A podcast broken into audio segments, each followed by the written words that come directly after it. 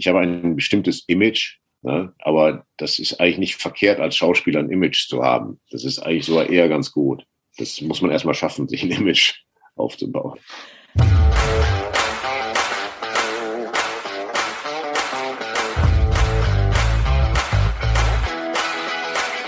All You Can Stream, dein Navigator durch die Streaming-Welt.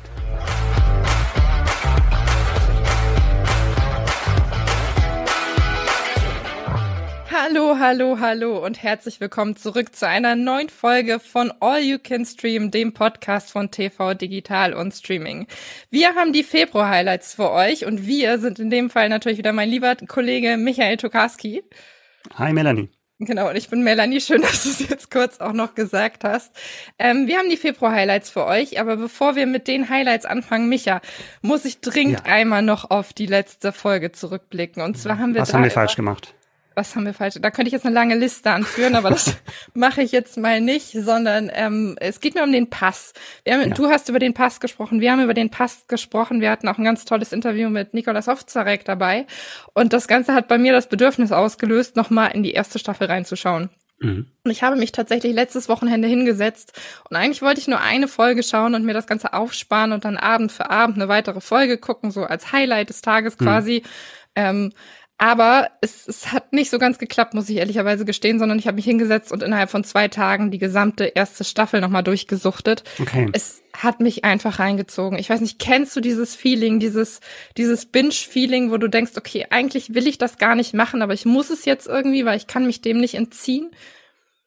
Kenne ich auch. Ich bin, um ehrlich zu sein, bin ich nicht der ganz große Binger. Also ich weiß das auch zu schätzen, wenn man sich da, wenn man manchmal ja auch gezwungenermaßen, weil ja auch einige Streaming-Anbieter tatsächlich jetzt immer häufiger nur wöchentlich ausstrahlen oder die Folgen wöchentlich zur Verfügung stellen. Ich finde das eigentlich gar nicht schlecht, wenn man sich da ein bisschen, ja, wenn man ein bisschen gezwungen wird, da ein bisschen Haus zu halten. Äh, insofern, also ich kenne es auch, dass man reingezogen wird, wenn die komplett vorliegt oder sowas, aber ich ähm, kann auch ganz gut haushalten und sagen, eine Folge und dann ähm, ein bisschen Wartezeit. Und damit steigst du jetzt in meiner Achtung sehr. Also du warst ohnehin schon sehr weit oben, aber ich bin da tatsächlich deiner Meinung. Ich mag das eigentlich auch nicht. Und ich kann auch die Serien, die das bei mir ausgelöst haben, irgendwie an einer Hand abzählen. Mhm. Ähm, also ich bin großer Fan von diesem einmal in der Woche rauskommen und dann schaut man das und dann freut man sich wieder eine Woche draus, drauf. Mhm, aber genau. in dem Fall, das Wetter war schlecht und die Serie war toll und es ging einfach die, nicht anders. Die Serie ist wirklich toll, das stimmt. So für all die oder für die für den Fall, dass jetzt im Februar das Wetter auch wieder schlecht ist, haben wir natürlich einige Sachen vorbereitet. Micha, was steht denn jetzt für heute auf unserer Liste? Ja, wir haben eine ziemlich bunte Mischung mal wieder dabei. Wir haben die eine Miniserie über die Mutter aller Sexvideos. Äh, Pam und Tommy ist das. Dann haben wir ein True Crime Drama mit schwarzem Humor. Das sind äh, Landscapers. Dann haben wir den Ballermann als Crime Hochburg in Der König von Palma. Da hat, äh, hat Melanie auch den Hauptdarsteller, den gebürtigen Essener Henning Baum, interviewt. Und wir haben einen Bestseller-Romanhelden, der in Serie geht, nämlich Reacher. Ähm, und dann haben wir natürlich noch Kurzvorstellungen, ganz spannend. Da haben wir darunter die neue Serie der Bridgerton-Macherin, Shonda Rhimes, stellen wir vor. Unter anderem. Und dann haben wir noch den Streaming-Tipp der Stars. Und wer sich schon mal gefragt hat, was streamt eigentlich Anke Engelke zu Hause? Ist es ein finnisches Beziehungsdrama? Ist es ein Highschool, eine Highschool-Romanze oder doch was ganz anderes? Wir verraten es euch am Ende der Sendung.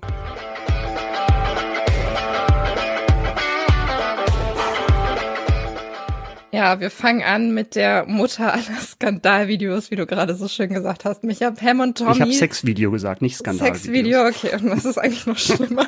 Mutter aller Sexvideos. Pam und Tommy ab seit dem zweiten, zweiten tatsächlich bereits bei Disney Plus verfügbar. Micha, du bist, ähm, ich will jetzt nicht sagen Experte für Sexvideos, das ist Zitat, du bist Experte das für diese weiß Serie. Ich von mir, das weiß ich von mir. Ja, du bist Experte für diese Serie. Du hast sie komplett gesehen, du hast dich sehr intensiv damit beschäftigt. Ähm, für all die Leute, die bislang noch nichts davon gehört haben, um was geht es denn da eigentlich? Ja, also die Serie, Miniserie heißt Pam und Tommy und Pam und Tommy, das sind ähm, Pamela Anderson, äh, wird gespielt von Lily James, also es basiert auf einer wahren Begebenheit, wird gespielt von Lily James, die man vielleicht aus Cinderella kennt. Sie spielt den Baywatch-Star und damals, da kann man schon sagen, Mitte der 90er tatsächlich das größte Sexsymbol der Welt. Und Tommy ist in dem Zusammenhang Tommy Lee, ähm, gespielt von Sebastian Stan, den wir aus Falcon and the Winter Soldier, aus den Marvel-Filmen kennen. Und er spielt Tommy Lee und das war der Drummer der Metal-Band äh, Motley Crue. also ganz groß in den ähm, Ende der 80er und dann auch in den 90er noch. Und die beiden verlieben sich 95 auf den ersten Blick und eine ganz turbulente Beziehung und Hals über Kopf und nur wenige Tage später heiraten sie. Und in den Flitterwochen filmen sie sich beide beim Sex mehrmals und äh, ganz tabulos. Und dieses Video lagert eigentlich im Safe der beiden in der Villa, wird aber geklaut mit, mit dem ganzen Safe und zwar von einem Handwerker, den Tommy Lee um seinen äh, Lohn äh, geprellt hat und der ist so frustriert und will Rache und klaut halt diesen Safe und ahnt nicht, was er da an seinem Besitz wiederfindet und zwar unter anderem eben neben Wertgegenständen halt dieses, dieses besagte Videotape. Und das versucht er dann zu Geld zu machen über das Internet, was in ganz frühen Anfangstagen ist und geht, kommt auch mit dem organisierten Verbrechen dabei zusammen, um das zu vermarkten. Und Pam und Tommy müssen eigentlich ansehen, wie diese, diese ganz intimen Aufnahmen dann um die Welt gehen und in die Welt verkauft werden. Stichwort intime Auf, äh, Aufnahmen. Man stellt es sich schlüpfrig vor, ne? Es geht um ein hm. Sexvideo, es muss eigentlich schlüpfrig sein, aber wie viel ist denn da tatsächlich zu sehen? Es ist schon explizit, es ist ja schlüpfrig, weiß ich nicht. Also ich glaube, dass ähm, klar, also es ist ab 16, man sieht schon Sexaufnahmen, man sieht auch in einer Szene tatsächlich auch Genitalien wirklich frontal. Äh, interessanterweise ist es sind es männliche Genitalien, die man sieht. Ähm, und es ist äh, also das ist wahrscheinlich, wenn man diese Serie zum ersten Mal hört vom Thema, dass es halt irgendwie dann so praktisch jetzt die zweite Ausbeutung dieses Sexskandals ist. Und der Film spielt auch ein bisschen mit den Erwartungen, also nackte Haut und eben dieses ähm, Rocker-Dasein und diese verrückte Beziehung eben im Exzess und sowas, ähm, entwickelt sich dann tatsächlich aber auch später noch in was anderes, was dann sehr überraschend ist. Micha, du hast gerade Genitalien angesprochen, Genitalaufnahmen. Ähm, was hat's denn damit auf sich? Das ist eine Szene, in der Tommy Lee ein Selbstgespräch vor dem Spiegel führt mit seinem eigenen Penis, wo oh es darum geht, ob er, ob er Pam oh heiraten soll. Und ähm, ich sage jetzt nicht, wer dafür und wer dagegen ist, ist auch nicht so wichtig. Auf alle Fälle ist das tatsächlich schon so eine aberwitzige Szene und da wird tatsächlich alles gezeigt. Aber man muss dazu sagen, das ist jetzt tatsächlich so eine Prothese, die ähm, ähm, Sebastian Stan getragen hat. Also eine sehr, sehr ausgefeilte Prothese, wo tatsächlich vier Puppenspieler gebraucht wurden, um diese Bewegung in seinem äh, Genital äh, darzustellen. Also man muss sich das vorstellen wie bei wie bei einem alten Star Wars Film, wo tatsächlich dann Puppenspieler hinter dem ähm, neben dem Bild saßen und dann halt Bewegung ausgelöst haben. Also er, da wurde mit Prothesen gearbeitet bei bei ähm, bei Lily Lily James, Lily James auch. Die saß dreieinhalb Stunden täglich in der Maske für ihr Make-up. Ich finde das super spannend, weil ich habe vor kurzem mal ein Interview mit einer Intimitätskoordinatorin mhm. gehabt, die halt eher darüber gesprochen hat, wie die Genitalien eben abgedeckt werden, beziehungsweise ja. was alles versucht wird, damit es für die Leute eben nicht zu unangenehm ist. Und da ist es ja jetzt genau das Gegenteil. Also wir versuchen das so präsent wie möglich zu machen, um eben ja. ähm, Zuschauer reinzuziehen in irgendeiner Form. Ja, also das ist natürlich auch nochmal ein Sonderfall, weil es halt um, um, um Fake-Teile geht da ist dann wirklich eine Frage, eine interessante Frage an den Schauspieler von wegen, wie nackt fühlt man sich eigentlich, wenn man praktisch obenrum frei steht als Frau, aber es sind halt nicht die echten Brüste. Oder bei, bei Sebastian Stan von wegen, du bist untenrum frei, aber es ist dann auch irgendwie eine Art Trappe oder es ist eine Art Puppe. Ähm, aber auch eine, eine Koordinatorin hatten sie auch bei der Serie. Also wenn es darum geht, praktisch, wenn die beiden dann im Bett waren oder ansatzweise halt stellen aus diesem Video. Also man sieht da jetzt natürlich jetzt keine echten Auszüge aus diesem Video. Ähm, aber wie die dann sich halt bewegen, das wurde tatsächlich dann auch abgesprochen, sehr genau. Lass uns einmal über die Darsteller reden. Ich hm. bin, ähm, gebe ich an dieser Stelle zu, ein großer Fan von Lily James, ein sehr, sehr großer Fan. Also äh, Downton Abbey, da fing es damals an, dann hat sie ja Mama Mia 2 auch gemacht. Ja.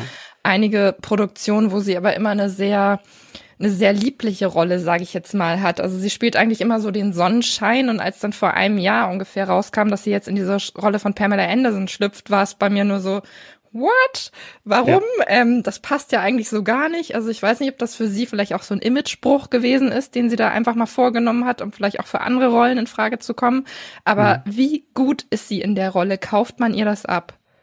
Also mit der, mit mit diesem Zögern und dem Zweifeln warst du, glaube ich, nicht alleine. Da waren, glaube ich, ganz, ganz viele, die nach der Besetzung oder nach der Bekanntgabe der Besetzung gesagt haben, das kann doch nie funktionieren, eben weil du gerade, wie du schon angesprochen hast, ne, du hast einen, einen weiblichen Jungstar, der ein ganz anderes Image hat, einen ganz anderen Film, ja also auch viele Kostümfilme äh, gemacht hat, äh, auch Engländerin, keine Amerikanerin, der man das jetzt nicht unbedingt auf den ersten Blick auch ansieht, äh, dass sie halt Pamela Anderson spielen kann. Und ähm, da gibt's eine Menge Hilfe in Sachen Make-up und tatsächlich auch Prothesen, Oberweite und sowas. Also man erkennt sie wirklich nicht wieder, wenn man es nicht wüsste, glaube ich, tatsächlich unter der Maske. Also das Make-up ist unglaublich gut. Also Haare, Make-up, dass sie wirklich so nah rankommt an Pamela Anderson, dass man was man wirklich nie vermutet hätte, wenn man einfach nur diese, diese Besetzungs-News ähm, gelesen hat.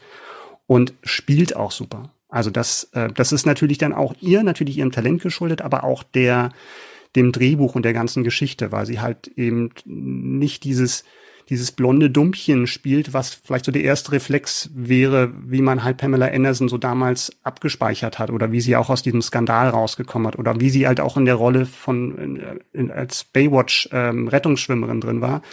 Sie ist wirklich sehr, sehr facettenreich, die Rolle und äh, Lily James spielt das super und ich glaube, also es ist wirklich eine ganz oberste Emmy-Kandidatin für, für die beste Miniserie, weibliche Hauptdarstellerin. Make-up werden sie bestimmt sowieso gewinnen. Also ist der Imagespruch an der Stelle wahrscheinlich schon mal gelungen, aber lasst uns, ja.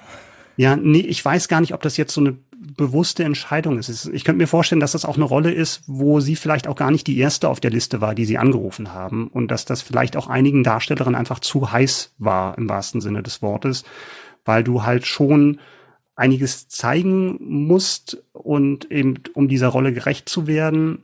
Aber ja, das ist auf alle Fälle eine, wirklich eine mutige Darstellung. Ähm, ist ja ohnehin schon mal schwer, dann auch eine, eine, eine wahre Person zu spielen, die halt auch noch da ist. Das ist was anderes, wenn du jetzt jemanden spielst, der seit Jahrzehnten tot ist. Und Pamela Anderson hat sich auch distanziert von dieser Serie. Also bevor sie wusste, worum es geht, hat wirklich alles abgeblockt, weil sie meinte, das, äh, das, das kann nicht gut werden. Und ähm, ich glaube, wenn sie es sehen sollte, glaube ich, wird sie das revidieren, das Urteil. Lass uns mal über Pamela Anderson reden. Also uns beide trennen ja jetzt zugegebenerweise doch ein paar, also was heißt ein paar Jahrzehnte, aber doch eine gewisse Zeit. Du bist ähm, jünger. Auch ich, ich bin jünger. Danke für alle, die es noch nicht mitbekommen haben. Ähm, genau. Und also ich war noch sehr klein, als das Ganze mhm. damals vonstatten gegangen ist. Du warst, ähm, wie alt warst du damals? Ich war 1920 oder so. Okay. Ähm, wie hast du das wahrgenommen? War das wirklich so ein riesengroßer Skandal, der überall äh, präsent war? Weil es gab ja auch noch nicht das Internet in der Form, in der es das heute gibt. Ist, genau, das ist ja so die, die Anfangstage des Internets. Ähm, und es ist so aus heutiger Sicht, wenn man die Serie sieht, auch so schwierig, das so zu verstehen, weil heutzutage, wenn es irgendwie so ein Sexvideo gibt, dann ist das halt, wenn es in der Welt ist, online und dann geht es da auch nicht mehr weg. Und wir reden da, in, in dem Fall von dem Skandal, reden wir noch von VHS-Kassetten, die verkauft wurden. Also über das Internet praktisch als Adresse und dann konntest du da dann, dann deine Bestellung aufgeben und dann wurde es dir per Post geliefert. Also noch eine ganz andere Zeit.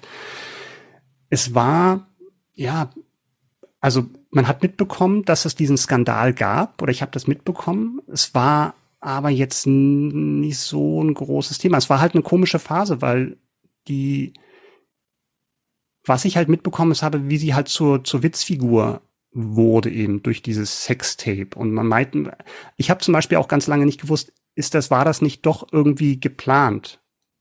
Dass praktisch okay. das dann eben von den beiden rausgegeben wurde. Ne? Und das war immer so ein Verdacht, der mitschwang, ganz lange Zeit, was wohl nicht so war, aber was like immer so, ja, wo, wo man immer noch den Verdacht hatte, von wegen machen die das, um, um noch mehr Publicity zu bekommen. Aber wenn man sich anschaut, an welchen Phase sie damals war in ihrem Leben, war das wirklich sehr, sehr kontraproduktiv für sie und hat ihr eher, also deutlich mehr geschadet. Und ähm, in, in der Serie geht's halt auch interessanterweise darum, wie auch wie unterschiedlich die beiden beurteilt wurden aufgrund dieses Sextapes, dass sie als Frau da ganz anders weggekommen ist als ihr Mann, der ja in allen Szenen mit dabei war.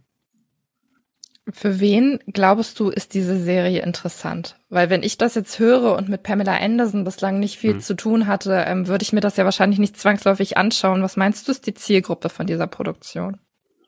Glaube, dass das kann man die Trailer ja auch sehen. Ich glaube, dass das erstmal dass die Serie sich schon so ein bisschen diese Sex Sales zu, zu Nutzen macht.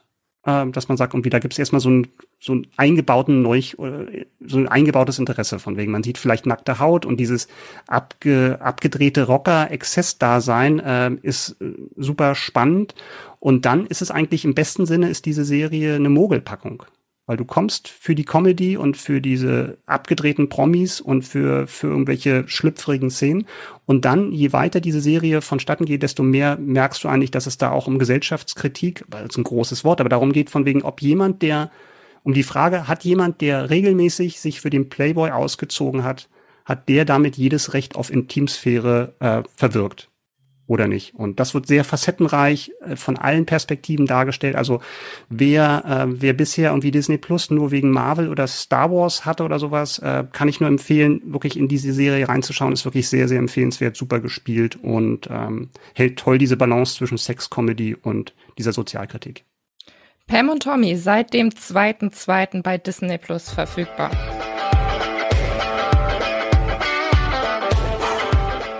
Unser nächstes Thema ist die vierteilige Miniserie Landscapers, startet am 10.2. bei Sky Ticket. Melanie, worum geht's bei Landscapers? Im Fokus der Geschichte steht ein britisches Ehepaar, das quasi durch einen, einen eigenen Fehltritt ein bisschen in den Mittelpunkt polizeilicher Ermittlungen gerät, denn in ihrem ehemaligen Haus werden im Garten zwei vergrabene Leichen entdeckt. Es handelt sich dabei um die Eltern der Hauptfigur, die ähm, vor 15 Jahren dort eben eingebuddelt worden sind. Unser ähm, Hauptpaar im Fokus äh, lebt seit 15 Jahren in Frankreich, kehrt jetzt aber durch diese Ermittlungen wieder zurück und muss quasi in den Knast, beziehungsweise muss sich einem Verhör der Polizei stellen, um eben rauszufinden, was damals geschehen ist.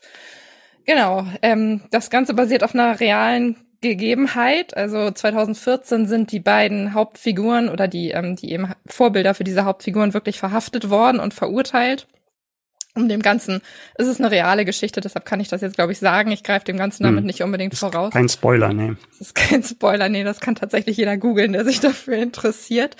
Ähm, wir haben einen ganz, ganz tollen Cast dabei. Wir haben Olivia Coleman in der Hauptrolle von der Susan Edwards und ähm, jetzt muss ich mich bemühen, diesen Namen richtig auszusprechen, David Thulis ähm, als Christopher, ähm, der eben ihren Ehemann spielt. Genau, das ist die Serie. Ja, du hast gerade Fehltritt gesagt. Das ist auch so, wie die beiden das in der Serie darstellen, ne? weil die Serie spielt ja tatsächlich auch so ein bisschen mit der, mit der Realität, was es war oder nicht. Die leben ja in ihrer ganz eigenen Welt, die beiden. Genau, die leben in ihrer ganz eigenen Welt und da kommen wir auch schon zu der Darstellungsweise, an der sich diese Serie so ein bisschen orientiert. Also wir haben ähm, wir haben die Hauptfiguren, die sind beide ganz ganz große Filmfans. Ähm, sie insbesondere auch von Western und ich musste mich, als ich das das erste Mal geschaut habe, tatsächlich so ein bisschen kurz überlegen. Ach, es ist 12 Uhr mittags, was da eingespielt wird mhm. mit Grace Kelly. Ähm, genau, wir haben immer wieder Einblicke oder Einspieler von alten Filmen, ähm, wo sie teilweise dann irgendwie auch in diesem Film mitspielen. Also man sieht sie dann irgendwo in Rollen mit drin oder in ihrer Vorstellung in Rollen mit drin.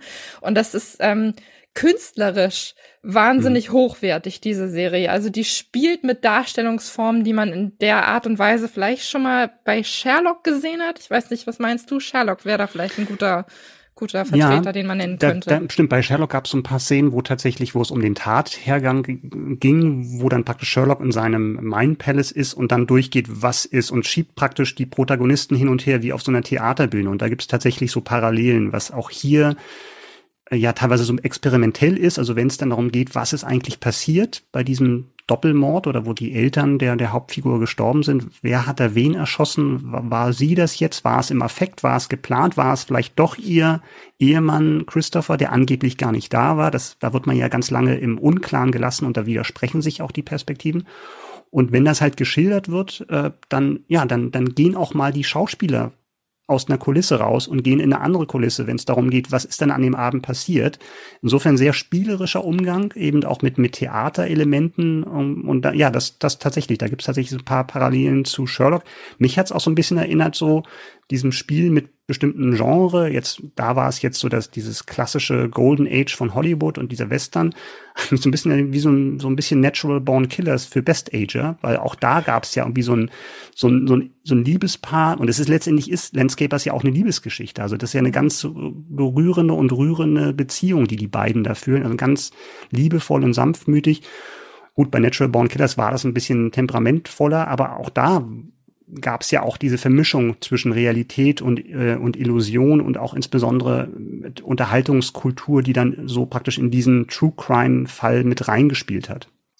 Du hast die Liebesgeschichte zwischen den beiden gerade schon angesprochen. Also es wird wirklich sehr, sehr sehr, sehr intim gesch also geschildert. Man, man hat das Gefühl, dass die sich wirklich sehr, sehr nahestehen und auch ohne einander gar nicht so richtig können.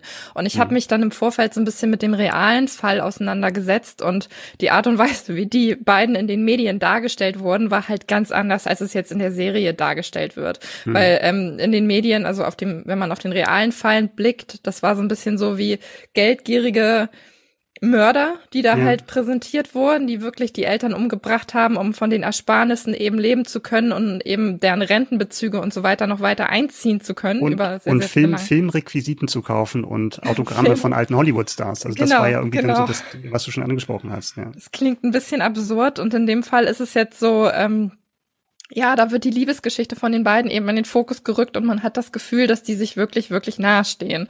Und mhm. das finde ich eine ganz schöne Art und Weise, damit umzugehen. Ähm, apropos nahestehen, das kann man natürlich auch von den Leuten hinter den Kulissen behaupten. Ähm, wir haben Olivia Coleman in der Hauptrolle.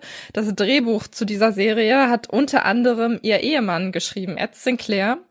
Der, es war sein erstes Drehbuch, wenn ich das richtig gesehen habe, was er, ähm, was er wirklich umgesetzt und was jetzt auch verfilmt wurde. Mhm. Und äh, ich fand es ganz lustig, weil in einem Interview vorher tatsächlich ähm, der, der andere Hauptdarsteller gesagt hat, also David Thewlis hat gesagt, dass Olivia Coleman an dieser Produktion teilnehmen musste, um ihre Ehe zu retten, weil sie ansonsten ganz, ganz viel Ärger zu Hause bekommen hätte. Ja, und was in so einer Ehe schiefgehen kann, das stellen wir ja auch gerade in der Serie fest. Ne? Also wenn da irgendwie Loyalität nicht vorhanden ist oder sowas, dann ähm, kann das schon mal ein Mord und Totschlag enden. Ja, aber eine spannende Geschichte. Und also sie kann sich ja tatsächlich die Rollen aussuchen. insofern ist das ganz eine spaßige Geschichte, ne? wenn der Ehemann dann dir irgendwie so eine Geschichte auf den Leib schreibt, ne? Weil, also da gibt's glaube ich, jetzt in, in ihrer Kategorie jemand, kaum jemanden, der derzeit gefragter ist so im Serienbereich. Ich meine, sie hat für The Crown den Emmy bekommen, sie hat für The Favorite einen Oscar bekommen, ist jetzt wieder Oscar-Kandidatin. Bei Landscapers ist sie bestimmt auch wieder äh, im Gespräch, wenn dann die Preisverleihungen kommen, weil also sie spielt auch toll, muss man sagen. Also es ist natürlich ein, ein gefundenes Fressen, diese Rolle, und sie spielt wirklich super. Das stimmt. Also ihr Dauergrinsen, was da teilweise irgendwie im Gesicht sitzt, das, das äh, ruft teilweise wirklich ein bisschen so einen Schauer auf dem eigenen Rücken mhm. hervor, wenn man denkt, okay, wie tickt die Figur jetzt eigentlich, wie böse ist sie denn tatsächlich, was kann man da rauslesen? Ich mhm. fand es auch am Anfang ganz schön, also wir haben, ähm, wir haben da einen Schriftzug, der eingeblendet wird. Ich ja. bin mir jetzt, äh, bin jetzt ganz nicht sicher, based on a true story. Und ja. dann steht da plötzlich nur noch, das wird dann weggewischt und dann steht da nur noch based on a story. Ja. Und das gibt das Ganze so ein bisschen wieder also wie er mit dem, mit, der, mit dem ganzen Stoff eben umgeht und auf diese künstlerische Ebene, auf die er das schiebt. Das spiegelt ja. sich bereits in diesem, diesem Einschub quasi wieder. Und, und direkt danach wirst du auch, also du weißt eigentlich als Zuschauer gleich von Anfang an, woran du bist. Und das wird sicherlich nicht für jedermanns, ist sicherlich nicht jedermanns Sache. Und ich habe auch ein paar Sachen, die mir nicht gefallen haben, aber du weißt von vornherein, woran du bist, weil nach dieser Einblendung von Dingen, this is a true story und sowas, und dann wird dieses true wegfallen, this is, this is a story steht dann nur noch da. Äh, das kurz danach dann praktisch auch äh, auf, auf ein Action ähm, hin der Regen einsetzt auf in so einer Szene auf offener Straße. Also dieses von wegen, das ist eine Geschichte, die erzählt wird, wird von vornherein äh, irgendwie deutlich gemacht. Insofern wird da auch mit den Fakten, wird da auch frei umgegangen. Wen der, der tatsächliche Fall hinter dieser Geschichte interessiert, ne, der sollte auf alle Fälle sich den Abspann anschauen, weil dort werden dann halt ja. Nachrichtensequenzen von damals eingebaut und man fährt so ein bisschen über den Hintergrund. Aber ich kann schon verstehen, dass man sich da inspirieren lässt, wenn man hört von wegen dieses Ehepaar, was 15 Jahre ähm, unentdeckt blieb und ähm, dann die, die Opfer im, im eigenen Garten äh, der Opfer vergraben hat. So ein völlig unscheinbares Paar und dann noch feststellt, dass die halt irgendwie Filmrequisiten kaufen und Autogramme äh, und sowas, dass die, dass man da vermutet, dass die in so einer eigenen Welt leben und halt sich so eine eigene Filmwelt geschaffen haben. Das ist natürlich ganz spannend, aber mir war es teilweise eben durch diese Künstlichkeit fiel es mir dann auch schwer, wirklich mit den an diesen, mit diesen Figuren mitzuleiden, weil es halt so artifiziell teilweise wirkte, dass es halt, ja, mich so ein bisschen rausgezogen hat, muss ich sagen. Ich verstehe, was du meinst, aber ich hatte gar nicht das Bedürfnis, mit den Figuren mitzuleiden. Ich habe das Ganze eher so als Gesamtkunstwerk gesehen und hm. mir, also ich habe mich mehr in der Optik verloren als tatsächlich in, äh, in den Figuren selbst. Also mhm. man war immer so, okay, jetzt wird da wieder eine Seite abgebaut und jetzt stehen wir mit den Ermittlern quasi in dem Raum und sie schildert den Ermittlern die gesamte Szene, die damals vonstatten gegangen ist. Wir spielen also die Szene, wir haben quasi zwei Szenen in einer, die da gerade vonstatten gehen. Also ich habe mich weniger von der Serie selber reinziehen lassen, als von der Art und Weise, wie das Ganze umgesetzt wurde. Ich weiß nicht, ob das der Sinn davon ist. Ich glaube nicht. Ähm, aber ja, deshalb bin ich auch der Meinung, das ist nicht für jedermann was. Also man muss dieses Künstlerische wirklich mögen, um sich da reinfinden zu können. Und dann gibt's da ganz, ganz viel zu entdecken. Ja, das ist die Miniserie Landscapers ab 10.2. bei Sky Ticket.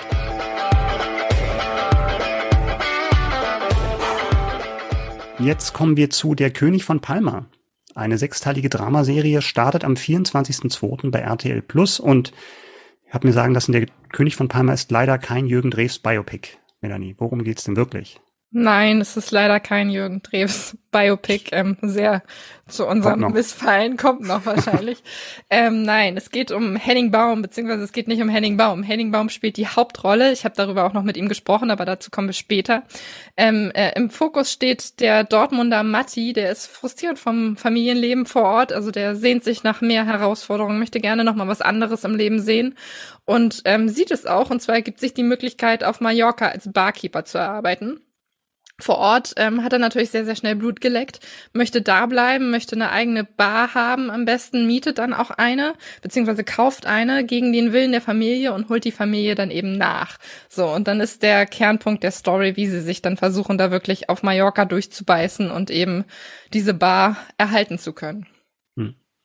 Ein interessanter Aspekt von der Serie ist, dass es ja nicht in der Gegenwart spielt, sondern sich da eine bestimmte Zeitpunkt in der Vergangenheit rausgesucht hat.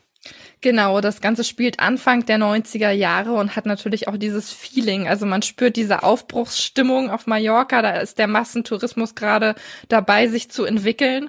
Und mhm. das ist natürlich, das ist auch ein Punkt, den diese Serie aufgreift, weil ähm, von dem beginnenden Massentourismus wollen natürlich auch einige Insulaner was abhaben. Und deshalb muss Henning Baum sich so ein bisschen mit der mallorquinischen Mafia anlegen, kann man sagen. Ähm, also die wollen natürlich auch ein Stück vom Kuchen haben, finden das nicht so toll, dass er diese Bar dann da eben mietet.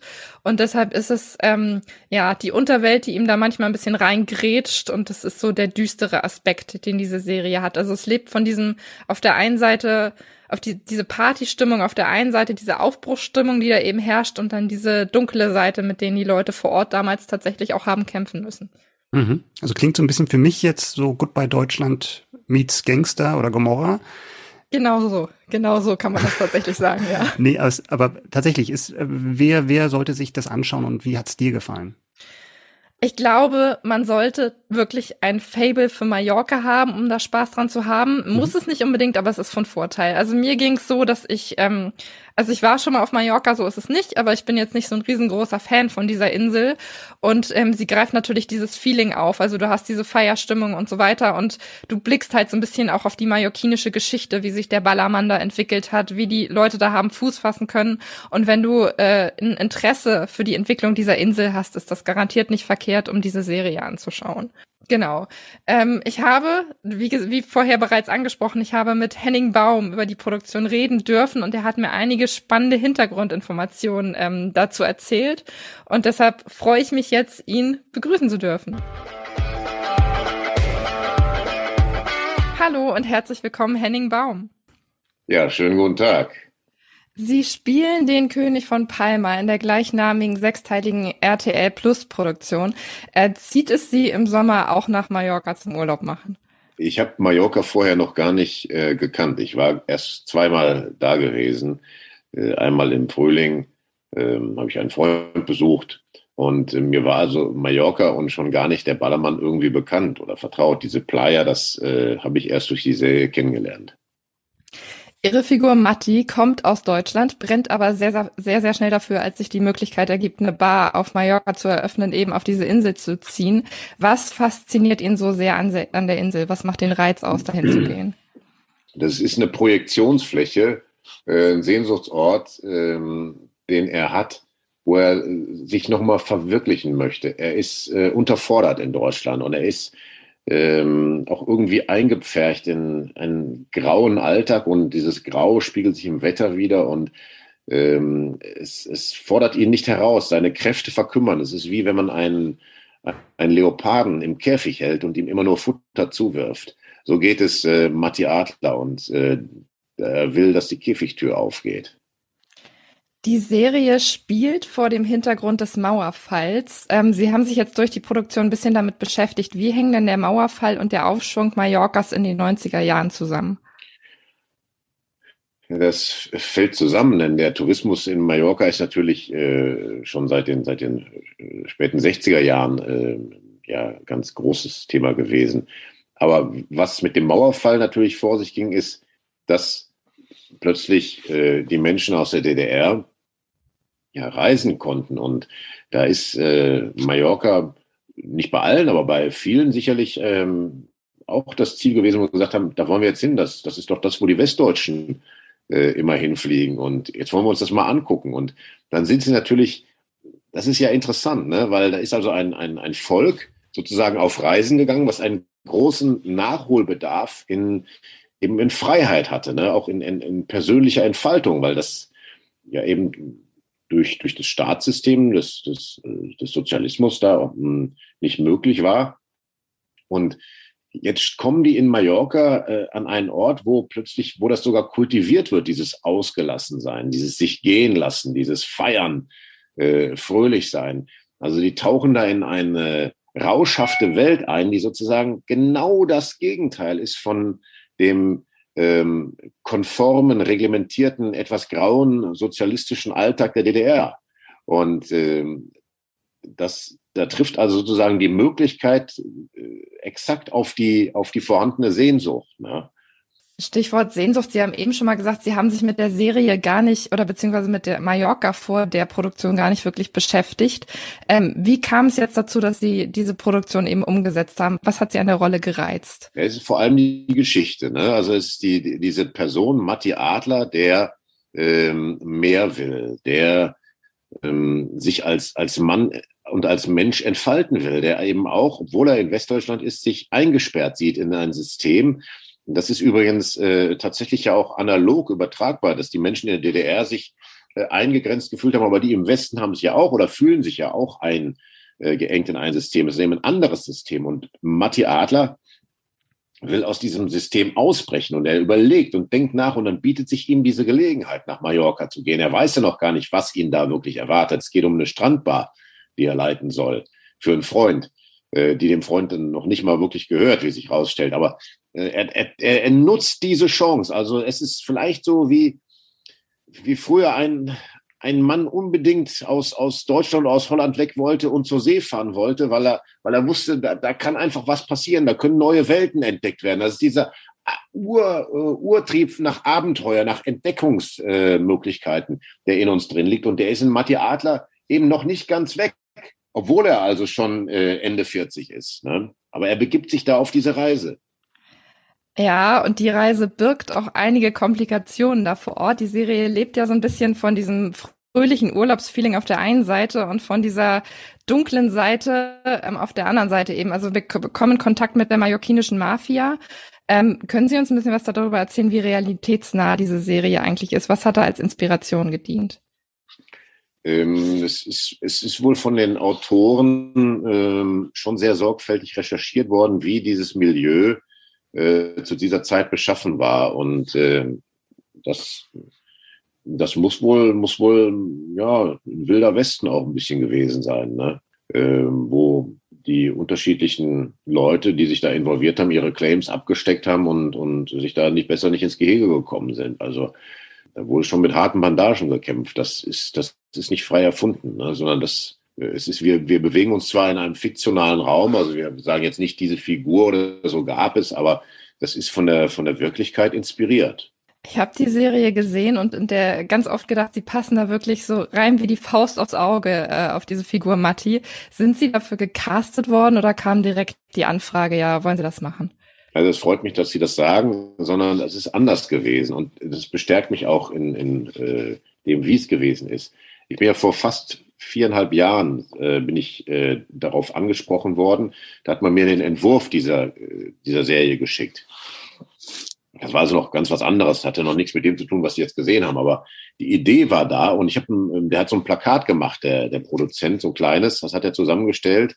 Und da habe ich so gedacht, das löst in mir eine Fantasie aus. Und dann fand ich das interessant und habe gesagt, zu dem nehme ich Kontakt auf. Dann hat er das also angefangen zu entwickeln und ich hat mir immer wieder auch Einblicke gegeben und ich habe gesagt, ich, ich würde die Figur anders führen. Ich sehe die hier viel entschlossener oder viel willensstärker. Ich sehe die hier auch viel krasser, viel radikaler. Der nimmt, lässt sich da nicht die Butter vom Brot nehmen. Das hat eine viel größere Härte. Und ähm, so hat er mir also, so haben mir die Autoren auch immer wieder gestattet, zu ihren Ideen Stellung zu nehmen und die ähm, Figur, das kann man schon sagen, eben mitzugestalten. Ne? Und dadurch, dadurch, dass ich eben die Gelegenheit hatte, die Figur mitzugestalten, ist sie dann für mich hinterher auch gut zu spielen gewesen. Und es freut mich natürlich, wenn Sie sagen, dass Sie das auch so erlebt haben, dass es, dass es jetzt passt wie die Faust auf Auge. Ähm, aber das hat eben was damit zu tun, dass ich diesen Stoff auch schon vornherein mitbearbeitet habe. Eine Figur, die ihre Karriere ja auch maßgeblich mit geprägt hat, war irgendwo der letzte Bulle. Wenn ich mit Freunden drüber rede oder auch mit Kollegen drüber rede, ist der Name Henning Baum immer ganz, ganz fest mit dieser Produktion verwurzelt. Ist das für Sie heute Fluch oder Segen, dann noch so oft drauf angesprochen zu werden? Nein, das ist, das ist immer ein Segen. Diese, diese Serie, der letzte Bulle, ist eine fantastische Serie gewesen, die ich sehr geliebt habe, wo ich auch mit ungeheuer viel Mühe und Sorgfalt eine Figur versucht habe zum Leben zu erwecken, die ja eigentlich eine Märchenfigur ist, die es natürlich gar nicht gibt. Ne?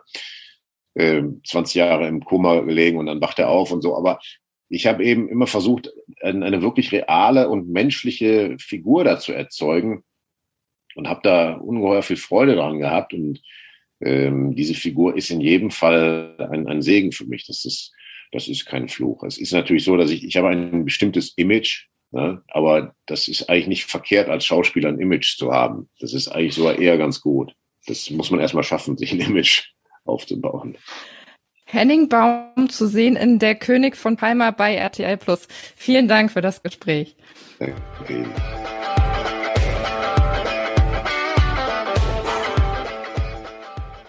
Das war Henning Baum, der neue König von Palma, ab dem 24.02. bei RTL Plus verfügbar.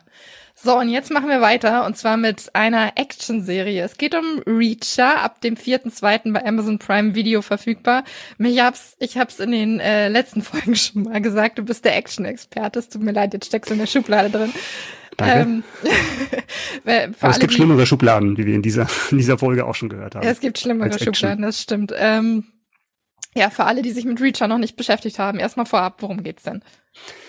Reacher basiert auf den Roman von Lee Childs. Der hat mittlerweile über zwei Dutzend Romane geschrieben. Ähm, und Jack Reacher als Figur ist ein Ex-Elitesoldat. Er ist ein Ex-Militärpolizist. Und Staffel 1 von dieser Serie von Reacher äh, basiert auf dem allerersten Roman. Das heißt, wir sehen, wie, wie praktisch er dann auf die, die Bühne betritt sozusagen. Also er kommt, Jack Reacher als Figur kommt scheinbar zufällig in eine verschlafene US-Kleinstadt in den Südstaaten.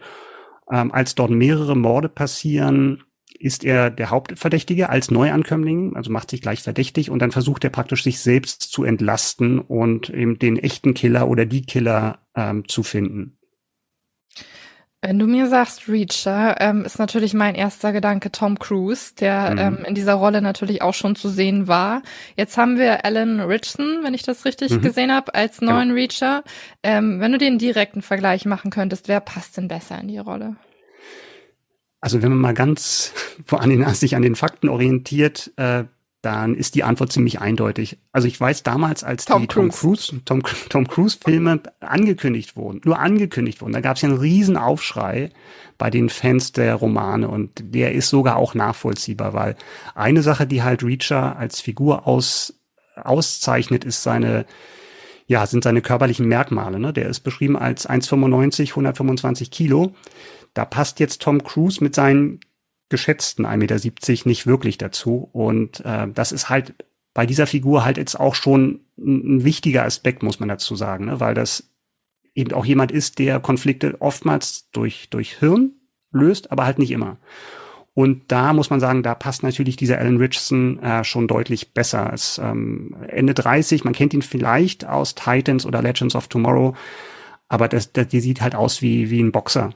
Ähm, das muss man, ein Schwergewichtsboxer. Und das, den nimmt man das ab, wenn er das wie in der ersten Staffel da irgendwie alleine mit sechs Leuten fertig wird.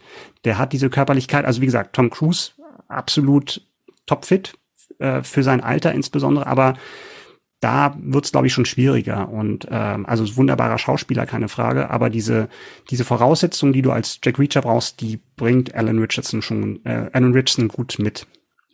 Die Bücher haben eine riesengroße Fangemeinde, das hast du eben ja. auch schon mal gesagt. Ähm, ich glaube, bei den Filmen mit Tom Cruise war es so, dass es nur sehr lose auf dieser Buchreihe quasi basierte. Ist das jetzt hm. anders bei dieser Serie?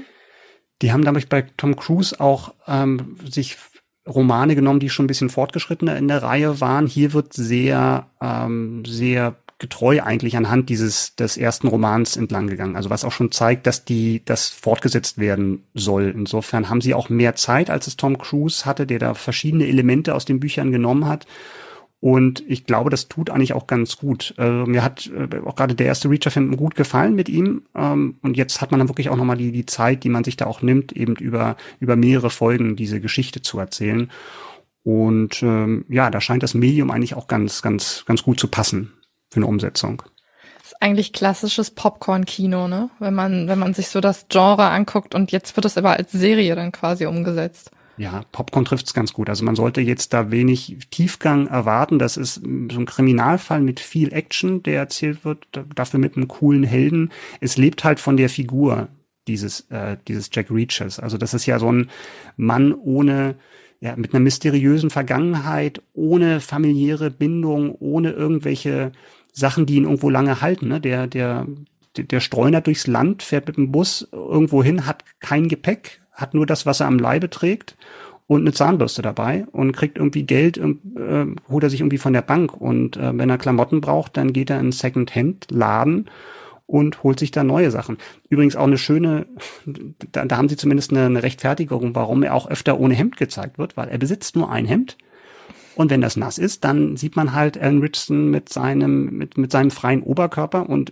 auch mal interessant eine Serie zu sehen, wo halt dann nicht irgendwie ein weibliches Sexualobjekt oder Sexobjekt zu sehen ist, sondern die Kamera findet schon ihn schon richtig gut, muss man sagen. Ne? Also wenn er da mit, mit seinen Muskeln und freiem Oberkörper steht und äh, irgendwelche, ja, nicht Verhöre führt, aber irgendwie jetzt über die laufenden Ermittlungen mit, mit einer weiblichen Polizeibeamtin spricht und so. Also es geht auch andersrum, als dann immer nur den weiblichen Körper irgendwie halbnackt zu zeigen. Ich glaube, ich würde da jetzt, also wenn du einen Actionfilm hast, dann setzt du natürlich auf die Action. Ne? Dann ist es jetzt nicht mhm. so, dass du unbedingt sagst, du musst jetzt zwangsläufig die super tiefgründigen Dialoge haben, sondern es geht ja in erster Linie darum, was du dann da zu sehen hast. Ja. Ähm, zwei Sachen, wie tiefgründig sind die Dialoge denn in dem Fall und ähm, wie gut ist die Action? Die Action ist also das, man darf jetzt keine Superhelden-Action erwarten. Also gerade Leute, die jetzt vielleicht die Romane nicht kennen oder auch die, ähm, die Tom Cruise-Filme nicht kennen, das sind alles sehr, sehr geerdete Fälle. Also da gibt's jetzt, es gibt auch Verschwörungen oder sowas, aber es, es ist dann relativ handfest und jetzt nicht abgehoben von der Action, sondern das sind alles Stunts, die man auch Leuten normalerweise zutraut, ohne dass da viel mit CGI nachgeholfen wird. Und da hilft es natürlich, so einen absolut durchtrainierten Typen zu haben, wie den Alan Richardson in der Hauptrolle. Und ja, das ist äh, Tiefgang, hattest du noch gesagt. Ne? Also das, was so ein Unterschied ist zu den Filmen, ist, die, die kamen, die Filme kamen mir deutlich ernsthafter vor. Also hier wird schon auch immer mal eingebaut, äh, ein bisschen mehr Leichtigkeit eingebaut und ein paar mehr Comedy, äh, One-Liner und das wird alles ein bisschen mainstreamiger präsentiert. Also man sollte jetzt keine, äh, keine keine Prestige-Streaming-Serie, so ein Premium-Produkt, was so ein Aushängeschild für einen Sender ist oder für einen Streamer ist, erwarten. Das ist tatsächlich eher Mainstreaming und könnte auch genauso gut auf einem US-Fernsehsender ähm, laufen. Und ich glaube jetzt, wenn man sich mal anschaut, der, der Showrunner Nick Santora, der hat halt auch früher auch für diese Art von Serien geschrieben, also FBI und Scorpion und Prison Break und sowas. Und das ist schon so die, die Kategorie, die man erwarten sollte. Also das ist äh, gut gemachte Action mit einem interessanten Helden, der ja nicht nur, das hatte ich, das ist ja fast so ein bisschen untergegangen, also nicht nur irgendwie die Muskeln hat, sondern auch das Hirn. Das ist eigentlich so eine Mischung aus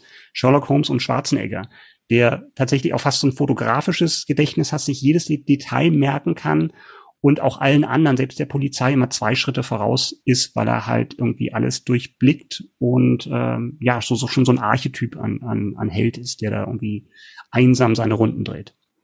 Bei Tom Cruise ist es ja so, dass er seine Action oder beziehungsweise seine Stunts immer selber macht oder zumindest darauf mhm. besteht, es selber zu machen, soweit es dann eben versicherungstechnisch möglich ist. Ähm, weißt du, wie das in dem Fall war? Weil du hast gerade angesprochen, das sind alles Stunts, die man sich durchaus vorstellen kann, dass er die gemacht hat. Hat er die auch selber gemacht oder geht das eben nicht, weil die Versicherung sagt, nee, auf gar keinen Fall, das können wir uns nicht leisten? Laut eigener Aussage hat er das, äh, hat er das alles selber, bis auf einen Stunt, wo er irgendwie tatsächlich dann mehrere Meter irgendwie runterspringen konnte. Aber was ja, womit das ja steht und fällt, du hast halt auch nicht diese, diese Mission Impossible Stunts, die halt äh, dann im Trailer landen oder sowas, ne, wo da ein Tom Cruise einen Wolkenkratzer hoch äh, ähm, klettert oder, oder sich aus einem fliegenden Flugzeug hängt oder sowas. Ne? Aber diese Kampfszenen wirken schon sehr sehr überzeugend, weil du halt auch einen Typen hast, dem du das abnimmst, dass der wirklich jetzt sechs Leute auf einer Gefängnistoilette aufmischen kann und dann danach immer noch steht. Das klingt, als hättest du Spaß gehabt beim Schauen. Ja, man kann da schon Spaß haben. Ne? Es ist alles so ein bisschen äh, oldschool und so die, die, diese Art des Heldens ist auch so ein bisschen 80er-mäßig, irgendwie, wenn er dann irgendwelche coolen Sprüche raushaut. Also da einer Szene wird zum Beispiel, wird er dann, wird ihm aufgelauert von vier, vier jungen Typen, die engagiert wurden, um ihn zusammenzuschlagen, um ihn zu vertreiben aus dieser Stadt. Und ja, die bauen sich da bedrohlich auf, ne? Und er hat aber schon irgendwie im Kopf die Lage so gecheckt von wegen und dann von wegen, ja, wie wenn wir jetzt irgendwie jetzt eine Lektion erteilen und, und nee, er meinte halt, ne, muss das wirklich sein? Er versucht eigentlich den Kämpfen aus dem Weg zu gehen, aber wenn dann er ist nie derjenige, der den Kampf anfängt, aber immer derjenige, der ihn beendet. Und dann sagt er auch den vier von wegen, ja, ich muss jetzt äh, hier irgendwie drei jungen Typen die Handgelenke brechen. Das macht mir auch keinen Spaß. Und, er meint, und der eine lacht halt von wegen, wir sind aber vier. Er meinte, ja, aber einer von euch muss ja die anderen ins Krankenhaus fahren. Okay, okay. So, eine, so eine Art von Serie ist es äh, Reacher für all diejenigen, die jetzt ähm, gerne reinschauen wollen, ab dem 4.2. bei Amazon Prime Video verfügbar.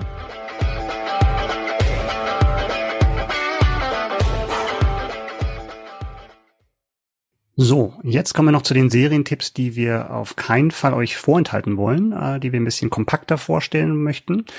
Der erste Tipp wäre Marvelous Mrs. Maisel. Die vierte Staffel startet bei Prime Video am 18.02. Ähm, die Comedy-Serie lang erwartet geht endlich weiter. Diesmal ähm, sind die junge Komikerin Mitch auf Rache. Am, äh, noch zur Erinnerung, am Ende der letzten Staffel wurde sie eigentlich kurz vor ihrem Durchbruch äh, fallen gelassen und äh, will sich jetzt als Komikerin nichts mehr gefallen lassen und ist wieder wahnsinnig gut ausgestattet. Kostüme, Locations, diesmal ein sehr aufwendiger Dreh zum Beispiel in diesem legendären Vergnügungspark Coney Island und das wurde komplett im Stile der 60er Jahre äh, umgestaltet, also bestimmt wieder sehenswert. Als nächstes haben wir eine vierteilige Miniserie. The Fear Index startet am 17.02. bei Sky Ticket. Das ist so eine Art, ja, so Techno-Thriller, würde ich sagen. Ähm, der Wissenschaftler Dr. Hoffman, gespielt von Josh Hartnett, den man noch aus Penny Dreadful oder aus Pearl Harbor kennt, macht eine bahnbrechende Erfindung, und zwar eine künstliche Intelligenz, die die Bewegung an Finanzmärkten äh, ganz exakt vorhersagen und dann blitzschnell darauf reagieren kann. Das ist natürlich ein Traum für Broker, Gleichzeitig aber verwandelt sich das Leben von, äh, von, von Dr. Hoffman in einen Albtraum. Also er wird überwacht, überfallen, beschuldigt und letztendlich auch fast in den Wahnsinn getrieben. Das Ganze basiert auf einer Vorlage von, äh, vom Autoren Robert Harris. Den hatten wir in der letzten Folge auch schon mit der Vorlage zu München in der Sendung gehabt. Und das basiert jetzt auf seinem, ähm, auf dem Roman Angst von 2011. Und wie gesagt, The Fear Index startet am 17.02. bei Sky Ticket. Weiter geht's mit der Netflix-Serie Inventing Anna ab 11.02. bei dem Streaming-Anbieter verfügbar. Es ist die wahre Geschichte der deutsch-russischen Hochstaplerin Anna Sorokin, die da erzählt wird. Die hat sich in New York äh, als Millionenerbin ausgegeben, sich da in die High Society reingearbeitet und zahlreiche Menschen und, und, und Unternehmen um viele, viele Millionen betrogen. Ähm, in der Serie möchte sich eine Investigativjournalistin von Anna die Geschichte erzählen lassen und ähm, genau nimmt deshalb zu ihr Kontakt auf als sie bereits äh, im Knast sitzt. Das Drehbuch stammt aus der Feder von Erfolgsproduzentin Shonda Rhimes, die auch Bridgerton verantwortet, äh, wo wir in der nächsten Folge auch nochmal ausführlich drüber sprechen werden. Und es ist so ein bisschen Gossip Girl meets Hochstapelei. Also du hast, ähm, also Fans von zum Beispiel Catch Me If You Can werden sich da wahrscheinlich sehr drin wiederfinden. Inventing Anna ab 11.02. bei Netflix verfügbar, alle neun Folgen. Genau, und der nächste Tipp, den ich noch für euch habe, ist Vikings Valhalla. Ab dem 25.02. bei Netflix verfügbar, acht Folgen. Es ist ein Spin-off der beliebten ähm, Netflix-Wikinger-Serie, die wahrscheinlich ganz, ganz viele da draußen kennen. Ähnlich ähm, brutal, ähnlich blutig, wie wir es bereits gewohnt sind. Äh, auch in dieser Serie stehen logischerweise Wikinger im Fokus. Das Ganze spielt 100 Jahre nach den vorherigen Ereignissen. Ähm, und es wächst quasi eine neue Generation an Kriegern heran, die eben Abenteuer erleben. Im Mittelpunkt der Folgen steht der isländische Entdecker Leif Erikson, den wir ähm, aus heutiger Sicht alle mit der äh, Entdeckung Amerikas quasi verknüpfen. Ähm, das spielt in der Serie aber gar nicht so eine große Rolle, sondern die beginnt weit davon entfernt und zwar nach dem St. Bryce Days Massaker, bei dem ähm, der König von England anordnet, alle Dänen in seinem Land quasi abschlachten zu lassen. Genau, Vikings Valhalla ab dem 25.02. bei Netflix verfügbar. Und für all diejenigen, die jetzt nicht den passenden Streaming-Tipp für sich da gefunden haben, haben wir jetzt noch ein, ein, ein Star-Tipp quasi mit dabei. Und zwar hat die Komikerin, Schauspielerin, Moderatorin, die großartige Anke Engelke uns ihren persönlichen Streaming-Tipp des Monats verraten.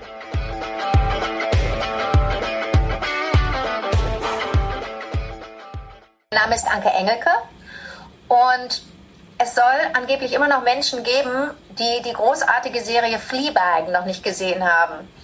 Ich habe sie inzwischen zum wiederholten Mal gesehen und entdecke immer wieder Neues. Wer Lust hat, in den Kopf und die Gefühlswelt einer leicht verstörenden jungen Frau zu steigen und mit ihr durchs Leben zu gehen, dem empfehle ich eine kluge, lustige, alberne, groteske und manchmal sehr, sehr ordinäre Serie und die heißt Fleabag. Vielen Dank, Anke Engelke. Ja, Fleabag, tolle Empfehlung von ihr, kann ich selbst nur unterstützen. Zwei Staffeln bisher äh, sind verfügbar bei Amazon Prime Video, lohnt sich auf alle Fälle. Ja, und dann sind wir auch schon durch mit der Folge mit dem Februar 2022. Melanie, hast du noch was zu ergänzen? Ich hoffe, dass ich jetzt am Wochenende nicht wieder da sitze und irgendwas durchbinschen werde, ehrlich gesagt. Aber Die diesmal reicht zweite Staffel von der Pass auf der genau. Liste, oder? Es hängt mir immer noch nach. Nee, diesmal reiße ich mich zusammen. Diesmal werde ich es schön brav Abend für Abend gucken. Okay, sehr gut. Ja, wir behalten das im Auge. Ich werde ja, dich fragen. Ich werde berichten nächstes Mal. Genau, wir hören uns wieder Anfang März mit ganz, ganz tollen Highlights. Ich habe es schon angesprochen, unter anderem Bridgerton wird dabei sein, die ja die neue Staffel, die, die auch Ende März dann starten wird. Genau, und wir freuen uns über alle, die dann wieder dabei sind, wenn es erneut heißt All You Can Stream. Bis dahin ähm, viel Spaß mit den Highlights, die wir euch heute vorgestellt haben und wir freuen uns. Tschüss. Tschüss, macht's gut.